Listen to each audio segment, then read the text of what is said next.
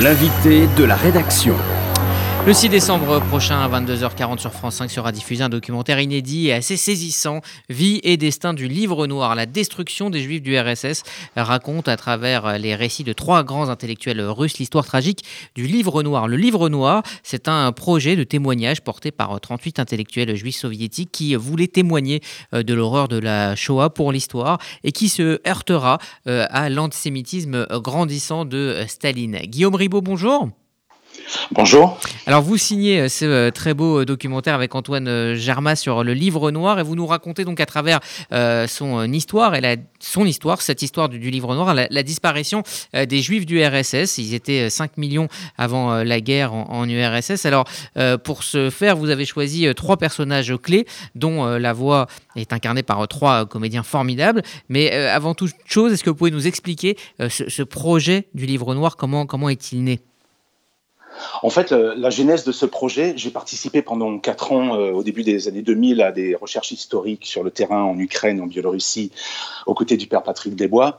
Et euh, parfois, lorsque nous arrivions dans les villages, euh, nous avions le livre noir en main et quelques noms qui étaient dans le livre noir résonnaient dans les villages parce que les gens disaient ah je l'ai connu c'était une personne qui avait répondu aux enquêteurs du livre noir donc ce livre noir je le connais depuis très longtemps euh, mon expérience fait que je travaille sur la Shoah depuis 20 ans maintenant en tant que photographe euh, et, en tant que réalisateur. Et j'ai toujours eu envie de, raconter l'histoire de ce livre et raconter l'histoire contenue dans ce livre parce qu'elle se, elle chevauche, elle se, fracasse un petit peu parce que ce livre qui devait être euh, publié ne l'a jamais été, c'est ce que raconte ce film. Et j'ai toujours été passionné par le revirement de cette situation créée par la guerre et ensuite par Staline. Oui, c'est vrai qu'il y a une sorte de, parallèle entre le destin euh, des Juifs du RSS et le destin de, ce livre, en tout cas la, manière dont le projet est vu. Oui, oui, tout à fait, parce que en fait, euh, le film il est presque scindé en deux, où euh, ces hommes qui cherche obsessionnellement à, dire la vérité sur ordre de Staline quasiment, parce que sans, ordre de Staline, on ne faisait rien à cette époque-là. Donc il croit, Staline voit en fait la possibilité euh, au cours des prochains procès euh, de l'après-guerre de pouvoir montrer la, responsabilité et la culpabilité des, nazis. Donc ça lui sert, ça lui sert aussi à, lever des fonds aux États-Unis. Et euh, en fait, ensuite, revirement de situation, euh, à travers euh, tous les, chamboulements mondiaux, euh, le rideau de fer, etc. Et Staline interdit la publication de ce livre. Alors, euh, vous avez euh, décidé d'articuler donc euh, le récit de ce documentaire de, 90 minutes autour de trois personnages clés de, ce, projet de livre noir. Il y a, il Ehrenbourg, qui est correspondant de guerre, il y a l'écrivain Vassili Grossman, et il y a la grande star du théâtre juif de l'époque, théâtre juif de Moscou, Solomon Mikkels, dont les voix sont d'ailleurs, hein, je le disais, trois, trois comédiens remarquables, Hippolyte Girardot, Mathieu Amalric et Denis Ponalides, qui donc incarnent ces, les, voix de ces trois personnages, et, ils tentent avec d'autres intellectuels, dans un premier temps, euh, d'alerter les juifs du monde. Ils sont finalement les premiers euh, témoins euh, de, la Shoah. Et dès 41, ils, lancent un appel à la résistance de, de, tous les juifs, un appel au don, un appel à la résistance. Et c'est un appel qui a été, on va dire, validé par, par Staline. Oui, bien sûr, c'est en août 1941, euh, quelques mois, deux mois après l'invasion de l'URSS par le, lors de l'opération Barbarossa. En fait, c'est un discours, un appel aux Juifs du monde entier, littéralement, c'est son nom, sur les ondes de Radio Moscou, où là on retrouve euh, tous les plus grands intellectuels juifs, donc Solomon Mirols, qui est, qui est absolument une star absolue du théâtre yiddish euh, dans toute l'Union soviétique. il y a Ehrenburg, qui est un très grand écrivain. Il y a aussi Sergei Eisenstein. Ils sont très très très nombreux. Et c'est le, en fait, c'est la date de création du comité antifasciste juif qui ensuite va à, la comment dire sur la proposition d'Albert Einstein euh, qui va donner à ces gens l'idée de ce livre noir lors d'une tournée euh, euh, mémorable aux États-Unis en 1943. Alors l'équipe du Livre Noir euh, va recueillir peu à peu des témoignages, euh, mais progressivement, Staline euh, commence à voir d'un mauvais œil ce, comité antifasciste juif. Vous expliquez qu'après avoir eu vent d'un massacre, notamment de, Babillard, Grossman se rend sur place et il, écrit à l'automne 43 un article qui s'appelle L'Ukraine sans les Juifs et qui semble avoir été refusé par le journal pour lequel il travaillait et qui sera publié par le journal du comité antifasciste justement En clair, progressivement, le, pouvoir stalinien ne veut pas que finalement seuls les massacres de juifs soient mis en avant. Oui, tout à fait. Staline euh, euh, avait vraiment euh, une très grande peur des différents nationalismes, et en particulier le nationalisme juif. Il voyait vraiment d'un très mauvais œil, en fait, la personnification des victimes. Euh, moi-même, lorsque j'étais en Ukraine euh, au début des années 2000, j'y suis retourné ensuite, mais au début des années 2000, sur les mémoriaux encore, on voyait aux, citoyens soviétiques morts. On n'y avait aucune euh, mention du fait qu'ils qu'ils avaient été assassinés parce que juifs. Donc oui, Staline à un moment, et puis après de la paranoïa, animé aussi par une forme d'antisémitisme, et il a vu les choses d'un œil totalement différent, et tout simplement ça ne lui servait plus, ça ne servait plus sa politique. Donc en fait, oui, euh, Vassili Grossman, lui, fait le chemin inverse. En fait, Grossman, au début, c'est un écrivain soviétique, euh, vraiment très proche du parti, euh, loué pour ses, ses écrits partisans. Et en fait, il découvre sa judéité à travers son intimité et la découverte de la mort de sa mère, qui elle a été assassinée à Berdichev, euh, au lieu du judaïsme ukrainien, euh, en 1941. Et plus il avance avec l'armée rouge, plus il découvre qu'en fait, oui, et ça c'est un, je pense que c'est un des textes majeurs aussi euh, de, sur la Shoah, c'est l'Ukraine sans les Juifs, où il fait une longue litanie des métiers qui ont disparu, des gens qui ont disparu, des villages vides, des yeux noirs, des petites filles qu'on ne verra plus. C'est vraiment un texte d'une puissance et par la voix de Mathieu Amalry qui a été absolument euh, génial. Il n'y a pas d'autre mot. Je pense qu'il fait une interprétation euh, parfaite de, de, Vassili Grossman dans ce film. Alors à la Libération, euh, le livre est donc soumis à la censure avant publication. La censure estime qu'il y a trop de passages qui évoquent la collaboration de soviétiques dans les massacres de juifs. Et donc là, à partir de là, la, tolérance qu'il y avait entre, envers ce comité antifasciste juif, elle disparaît et on arrive dans de la répression. Ah, c'est vraiment de la répression. Il y a un basculement à ce moment-là. Totalement. Et on, gomme également tous les actes, beaucoup d'actes de résistance de, des, Juifs en, URSS au moment de la censure. Il faut vraiment mettre en avant qu'une seule chose, c'est le peuple soviétique qui a résisté lors de la Grande Guerre patriotique, car on l'appelle comme ça en, Russie encore aujourd'hui.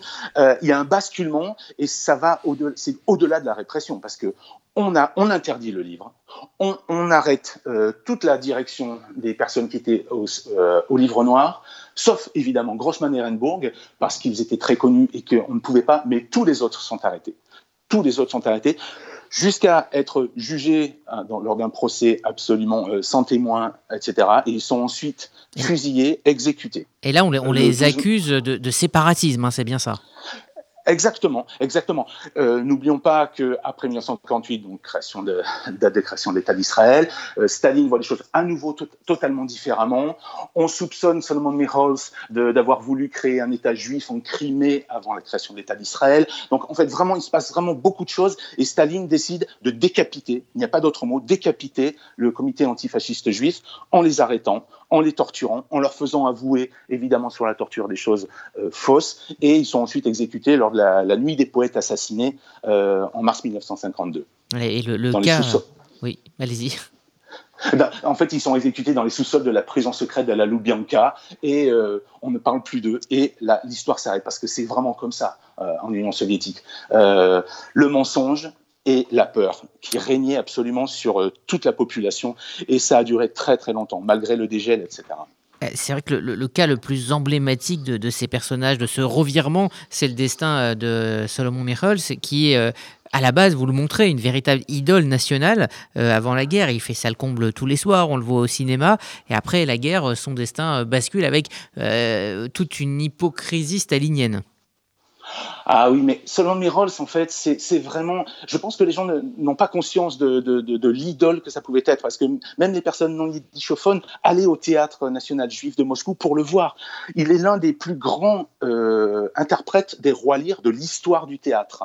Ce n'est pas moi qui le dis, c'est un grand critique de théâtre anglais. Et euh, Mirols, en fait, euh, son, sa tragédie personnelle rejoint celle du roi Lear. C'est pour ça que j'ai utilisé une formidable captation de, du roi Lear sur scène de 1935 pour montrer qu'en fait tout est à nouveau lié, la tragédie des, Juifs du RSS, la tragédie du, Livre Noir, la tragédie de Solomon Mirols. Solomon Mirols quand même euh, est assassiné sur ordre de Staline et ensuite Staline lui organise des funérailles nationales. Là, oui, on est au cœur de, de l'hypocrisie stalinienne. Alors, euh, vous y faites euh, référence à, l'instant. Ce qui est saisissant dans ce film, c'est aussi la richesse des archives. Il y a 1h30 d'archives soviétiques euh, complètement saisissantes. Il n'y a pas donc d'historien qui, Voilà, on est, on est pris par, par, par, toutes ces images. Comment vous avez recherché, trouvé ces documents absolument incroyables? Eh comme vous l'avez dit, euh, tout d'abord, nous, voulions euh, avoir un point de vue soviétique sur le plan iconographique, parce que souvent, on utilise des images euh, venant de, nombreuses sources, ce qu'on a fait également. Mais nous voulions vraiment un point de vue soviétique parce que nous suivons ce film où il n'y a effectivement pas d'intervenant historique, même si nous avons eu des conseillers scientifiques, Tal Brutman pour ce film en l'occurrence. nous avons voulu vraiment que ce film s'inscrive, s'écrive comme une fiction alors ce n'en est pas une. Tous les faits sont avérés, euh, euh, validés par les conseils scientifiques, etc. Mais on suit, on suit euh, ces personnages et ces personnages, ils incarnent quelque chose. Et ensuite, pour les trouver, en fait, il n'y avait pas d'autre moyen que d'aller en, Russie pour les trouver. Nous avons travaillé avec des documentalistes russes et français, mais aussi en Russie parce que c'est là-bas que sont les images. Et ensuite, moi j'ai une passion partagée avec Antoine Germain, le, le co-scénariste du film, pour le cinéma soviétique qui est euh, un peu un piège parce qu'il est euh, pétri de propagande et de, messages euh, politiques. Mais lorsqu'on sait les utiliser et lorsqu'on sait les décontextualiser, on, arrive à avoir de très très très belles choses, comme par exemple, j'utilise au début du film des images de la ligne générale de Sergei Eisenstein, c'est un, des, cinéastes les plus connus de l'avant-garde russe des années 20-30. Ensuite, on utilise les, fictions où joue Solomon Mirols dans Le Bonheur juif, c'est un film absolument mais, mais majeur, il faut vraiment, j'engage vraiment les gens, c'est un film de 1925, donc on utilise beaucoup de, euh, passages. Euh, on dirait Charlie Chaplin hein, à ce moment-là. Donc il y a beaucoup de films de fiction, il y a des images et on a, j'ai modéré leur nombre et leur, leur, utilisation. Il y a des images des exactions, mais très peu parce que ces images sont aveuglantes. Il faut vraiment s'en méfier. Il faut les montrer parce qu'elles sont une des parties de la preuve et de la vérité, même si ces mots sont parfois un peu relatifs. Mais en tout cas, elles démontrent des choses et ce sont les seules images non soviétiques du film ce sont des images allemandes, parce que ce sont des images qui ont été faites par des soldats allemands, et ce sont des images qui sont utilisées d'une manière brute dans le film, euh, non recadrées, euh, absolument, euh, et qui, avec très peu d'effets autour, pour montrer qu'en fait, voilà ce qu'il arrivait. Il y a les pogroms de Lituanie, euh, il y a euh, la découverte de fausses communes à Kerch en Crimée.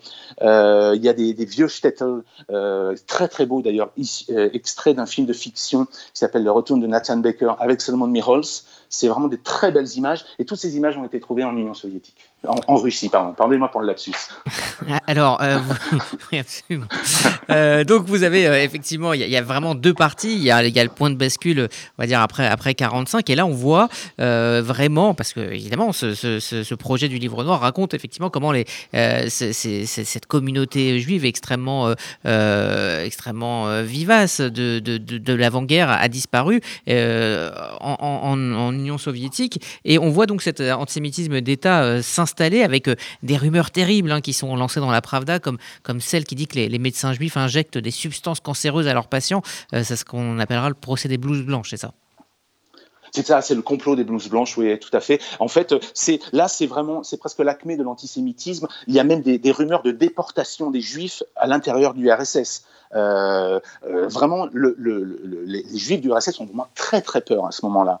Et le complot des blouses blanches, c'est ça officialise finalement euh, cet antisémitisme d'État parce que là, on accuse effectivement, on accuse les médecins juifs, les pharmaciens juifs, etc., de, développer des maladies, d'inoculer des, virus aux patients. Enfin, c'est vraiment un moment extrêmement compliqué et ces rumeurs ont perduré dans l'esprit euh, des, juifs du RSS encore après la mort de Staline. Mhm. Euh, comment vous expliquez euh, ce, revirement de Staline? Vous l'avez un petit peu esquissé tout à l'heure. Est-ce que c'était vraiment, on va dire, de, la paranoïa par rapport à l'État d'Israël, par rapport aux, Juifs? On voit vraiment cette, cette paranoïa monter en puissance dans le film. Oui, en fait, il a une paranoïa envers, envers tout ce qui est extérieur Il faut, comprendre c'est quelque chose qui l'anime euh, euh, en permanence. C'est vraiment quelque chose. Et euh, au fur et à mesure, tous les, tous les peuples qui ont formé l'URSS ont été à un moment ou à un autre touchés.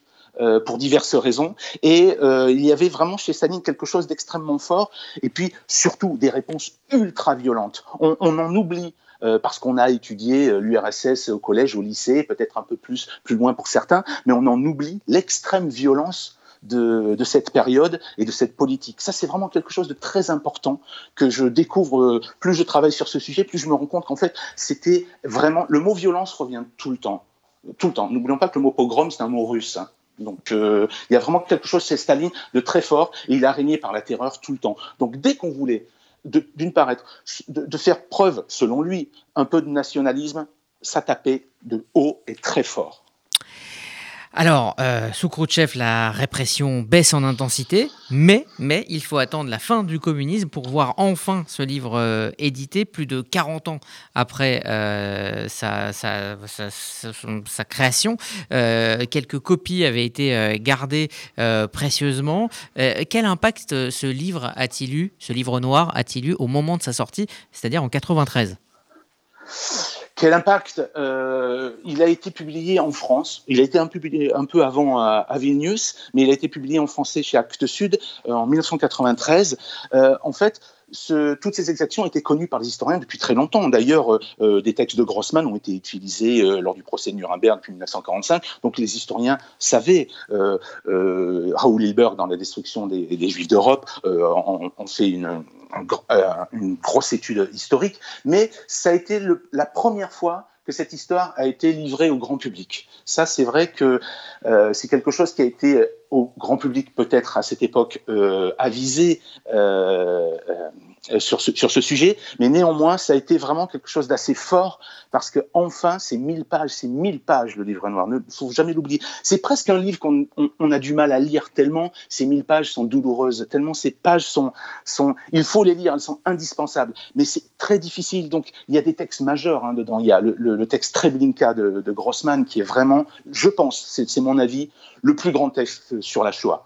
Euh, il, il découvre en direct, c'est le premier en l'occurrence là, il était encore que journaliste, journaliste de guerre. C'est le premier à rentrer dans un centre de mise à mort à Treblinka. Et il découvre euh, l'anéantissement du, lieu par les nazis, où il n'y a plus rien. Et je pense que c'est aussi une des bascules dans le film, parce qu'à ce moment-là, Grossman se rend compte qu'en fait, il le dit, je paraphrase un peu, mais il le dit, c'était donc vrai. On ne pouvait plus croire que ça n'a pas existé. Il y a vraiment quelque chose de très très très fort à ce moment-là. Donc le livre noir, contient des choses qui sont majeures. Je ne suis pas sûr que l'impact a été très fort chez le grand public, mais néanmoins, c'est euh, une, une, édition euh, euh, majeure dans cette littérature. Eh bien, merci euh, Guillaume euh, Ribaud pour euh, découvrir votre film. Ça sera le dimanche 6 décembre à 22h40. On le rappellera la semaine prochaine. Vie et destin du livre noir, la destruction des Juifs du RSS. Un documentaire absolument saisissant. vraiment, je, vous invite tous à le découvrir. Ça sera donc sur France 5 et évidemment en replay. Merci Guillaume Ribaud d'avoir été avec nous. Merci à vous. Retrouvez l'invité de la rédaction sur radio-rcj.info.